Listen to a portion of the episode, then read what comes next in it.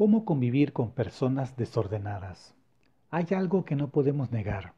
La organización es el primer y mejor paso para avanzar en nuestros planes, lo que hace fundamental y necesario aprender a convivir con personas desordenadas en nuestro hogar, en la oficina o en cualquier ámbito. Lo que podría parecer una tarea magnánima puede en verdad ser simple si sabes qué estrategias implementar en cada caso. Y eso es lo que veremos en este video. Especialmente en casa, si tú te dejas vencer y dejas todo regado por ahí, ciertamente estarás empeorando el asunto.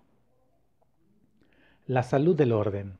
No se trata de ser un fanático del orden, ni de tener espacios que parecen intocables, donde cada cosa tiene su ubicación precisa. Si notas que el desorden más leve altera tu capacidad de concentrarte, quedarás expuesto a constantes interrupciones en tu trabajo, especialmente en la oficina. Por otro lado, vivir en el continuo desorden es absolutamente perjudicial para tu productividad. Seguro habrás visto en Internet la última foto del escritorio del genial Albert Einstein, repleta de papeles que parecía abogar en defensa de los desordenados. Pero hay un análisis más profundo por hacer. Es que un poco de caos organizado puede de hecho ser beneficioso para tu productividad y creatividad. Pero la clave está en esa expresión tomándola por completo. Caos. La desorganización aparente, donde las cosas no están estéticamente a la perfección. Y organizado. La capacidad de no tener todo perfecto a la vista, pero con ciertos parámetros de ubicación y uso. Por decirlo en otras palabras, quizás tengas todos tus papeles llenando tu mesa de trabajo pero no tendrás papeles de trabajo en la cocina, en la sala, en los cajones y en cualquier sitio. Se trata de encontrar el camino medio. Ni demasiada perfección estética, ni demasiado desorden y desorganización. Ahora, tips para convivir con personas desordenadas. Si tú tienes buen nivel de orden, encontrarte con personas desordenadas puede hacerte perder tiempo ya sea ordenando todo lo que dejan fuera de lugar, tu escritorio al comenzar el día, perdiendo tiempo buscando algo que necesitas y que nadie recuerda dónde quedó o más. Por otro lado, si se trata de tus hijos, puedes educarlos para el orden, aunque si ya fueran mayores o si se trata de un adulto, debes comprender que por mucho que lo pidas, no lograrás cambiar su conducta hasta tanto ellos no lo decidan. Dicho eso, sí hay maneras en las que puedes estimular el orden en tus ambientes, sean los laborales, familiares, sociales o donde sea. Lo primero es predicar con el ejemplo, especialmente en casa. Si tú te dejas vencer y dejas todo regado por ahí, ciertamente estarás empeorando el asunto. Cuando tus hijos o tu pareja vean que ni bien llegas a casa dejas tu bolso en el mismo sitio y cuelgas tu abrigo, estarás demostrando un modelo de conducta digno de imitar. No te encargues de todo. Este es uno de los pasos más difíciles, pero también es correcto para tu paz mental. No eres responsable del desorden ajeno. Si compartes la oficina, por ejemplo, Solo responsabilízate por los elementos que tú ocupas por tu propio escritorio, tu propio abrigo en el respaldo de tu propia silla y tus propios archivos. No eres el encargado de la limpieza de tu oficina, sino su usuario. Facilita el orden. Este es el mejor consejo. En lugar de regañar y maldecir a los cuatro vientos, crea un sistema que estimule el orden de un modo fácil y directo. Por ejemplo, crea unos estantes con cajones claramente etiquetados en la habitación de tus hijos, en la sala, en la cocina que compartas con amigos o donde sea para que cada cosa tenga su lugar y sea fácil identificarlo. En tu oficina, pon ficheros, cajones o armarios completos claramente identificados para que sea simple hallar el destino de cada papel y posibilitar su guarda usa colores, tipografías llamativas, hazlo un juego en el caos de los niños y lo que sea más adecuado para estimular la buena guarda de cada cosa. Acepta que algunas veces y en algunos espacios habrá desorden. Si tus hijos adolescentes son desordenados, permíteles un poco que lo sean, solo en su habitación, siempre y cuando se cumpla la higiene, por supuesto. Si es tu pareja, permítele algo de desorden en su espacio favorito o que use su propio sistema aunque te parezca incomprensible.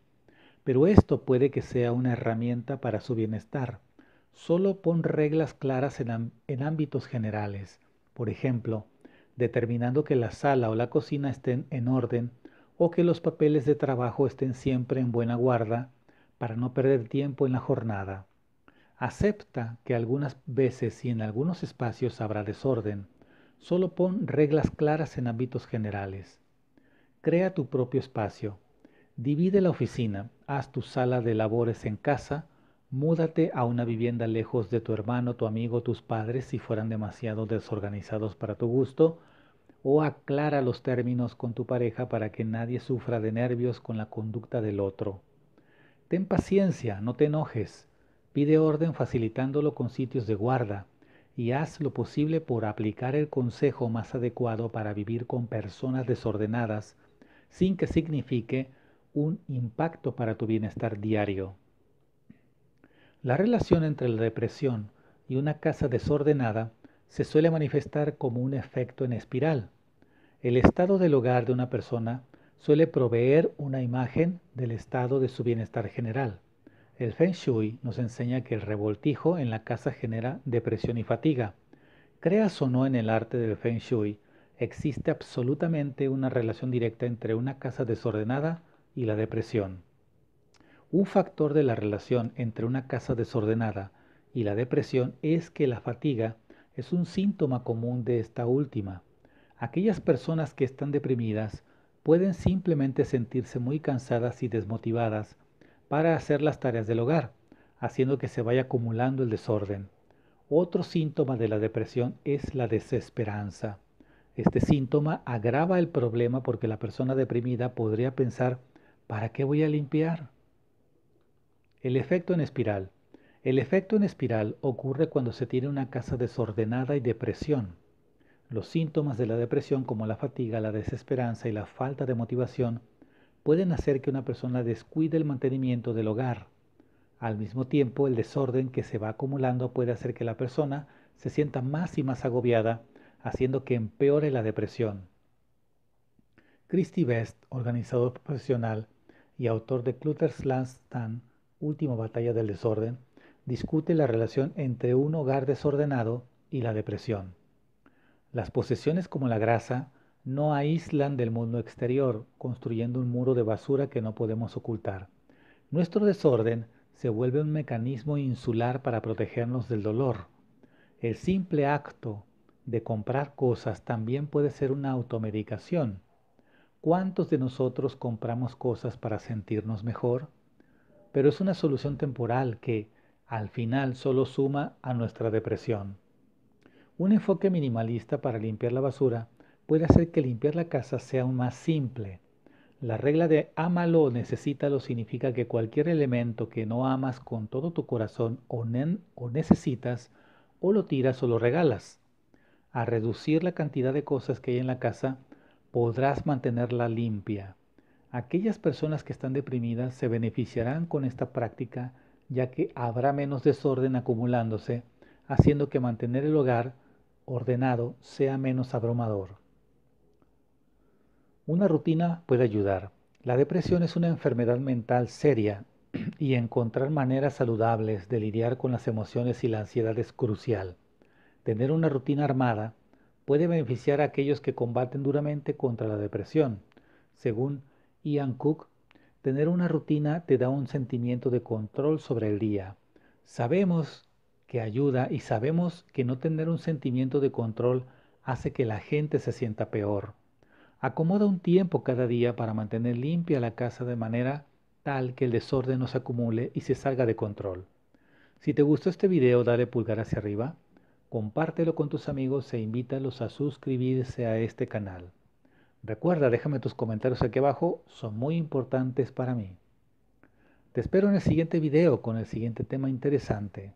Un gran abrazo y nos vemos en la próxima. Chao, chao.